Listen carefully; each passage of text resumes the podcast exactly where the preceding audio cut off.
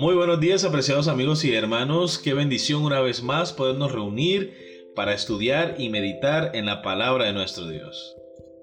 Es una nueva semana y el Señor nos invita para que podamos unirnos a Él en oración, en estudio y que podamos crecer así con Él. Así que vamos a empezar con ustedes, Stephanie Franco y Eric Colón. Bienvenidos.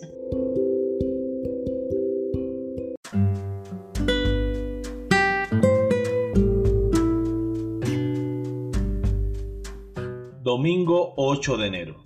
El pacto de salvación. El título de la lección para el día de hoy. La muerte de Cristo en el Calvario hizo posible que toda persona que haya vivido o que vivirá se salve. A diferencia de la promesa de las estaciones, la salvación no es unilateral, no se da a todos sin importar lo que hagan. La creencia de que todos se salvarán se llama universalismo.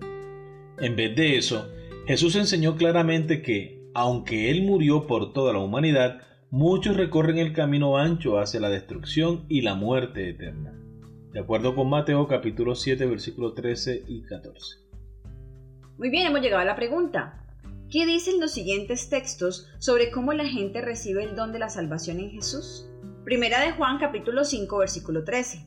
Mateo capítulo 10 versículo 22. Juan capítulo 6 versículo 29 y segunda de Pedro capítulo 1 versículos 10 y 11. Primera de Juan capítulo 5 versículo 13. Estas cosas os he escrito a vosotros que creéis en el nombre del Hijo de Dios, para que sepáis que tenéis vida eterna, y para que creáis en el nombre del Hijo de Dios.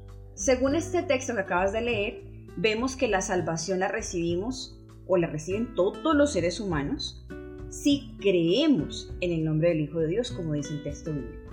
Claro, es una condición especial porque Jesús hizo todo para nuestra salvación. Lo único que nosotros debemos hacer es creer y aceptarlo como nuestro único y suficiente Salvador y vivir de tal manera que podamos reflejar la fe en que creemos. Amén. Mateo capítulo 10 versículo 22. Y seréis aborrecidos de todos por causa de mi nombre, mas el que persevere hasta el fin, éste será salvo. Es bien sabido que en la vida como cristianos tendríamos aflicción, el Señor mismo lo dijo. En el mundo tendréis aflicción, pero confiad, yo he vencido al mundo. Entonces Dios nos invita a ser perseverantes. Hay que ser pacientes. Hay que aprender a confiar en Dios y a esperar en sus promesas. Así que hermanos, no es el momento de retroceder, es el momento de avanzar por fe hasta el momento de nuestro supremo llamamiento en Cristo Jesús. Amén. Juan capítulo 6 versículo 29. Respondió Jesús y les dijo, esta es la obra de Dios, que creáis en el que Él ha enviado. Amén. Nuevamente la Biblia nos dice lo importante que es creer y depositar nuestra fe en Dios.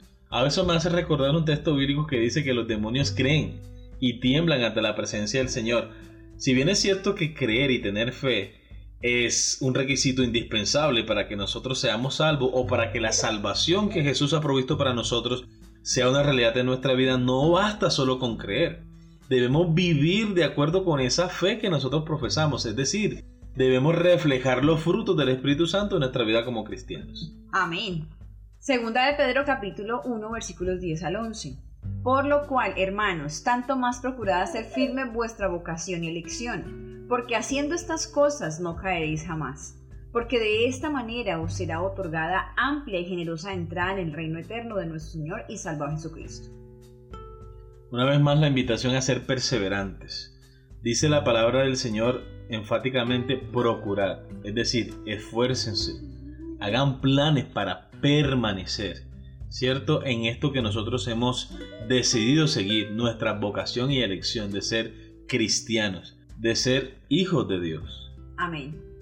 Pablo entendía la naturaleza bilateral del pacto de salvación, consciente de que pronto lo iban a ejecutar y a pesar de que muchos de sus compañeros lo habían abandonado, confiadamente le dijo a su querido amigo Timoteo que había cumplido con su parte del trato. Yo ya estoy para ser sacrificado. El tiempo de mi partida está cerca. He peleado la buena batalla. He acabado la carrera. He guardado la fe. Por lo demás me está guardada la corona de justicia que me dará el Señor juez justo en ese día. Y no solo a mí, sino también a todos los que aman su venida. Segunda Timoteo capítulo 4 versículos 6 al 8. Pablo dice, yo estoy preparado porque luché por obedecer a Dios en todo. Llegué a la meta y me mantuve fiel. Sin embargo, Pablo siempre fue muy claro en que la salvación es solo por la fe, no por obras de la ley. Por lo que aquí de alguna manera no está considerando sus obras o logros como algo que le valiera méritos ante Dios. La corona de justicia que lo espera es la justicia de Jesús que Pablo por la fe ha reclamado para sí y se ha aferrado a ella hasta el final de su vida. Muy bien, hemos llegado a la pregunta final. Aunque la salvación es un regalo inmerecido, ¿cuál es la diferencia entre los que aceptan el regalo y los que no? ¿Qué se requiere que hagamos para aceptar este regalo? ¿Cuál es la diferencia entre los que lo aceptan o no? Los que lo aceptamos ahora venimos a ser parte de la familia de Dios. Podemos ser llamados hijos de Dios. Mientras que los que no lo aceptan han decidido echar su suerte con el enemigo de Dios. Definitivamente. Y además de eso, como resultado final, pues los que lo aceptamos tenemos la esperanza de la vida eterna junto a Jesús.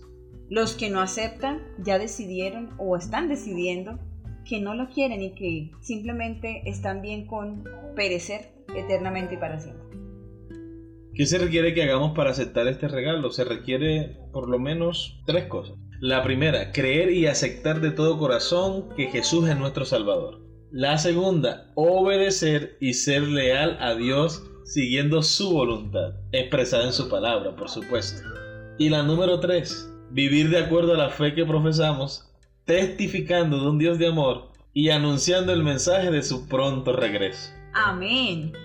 Muy bien, queridos amigos y hermanos, hemos llegado al final de la lección para el día de hoy. Esperamos que haya sido de gran bendición para ti como lo ha sido para nosotros. Y recuerda nuestra cita para el día de mañana con una nueva lección. Que Dios te bendiga.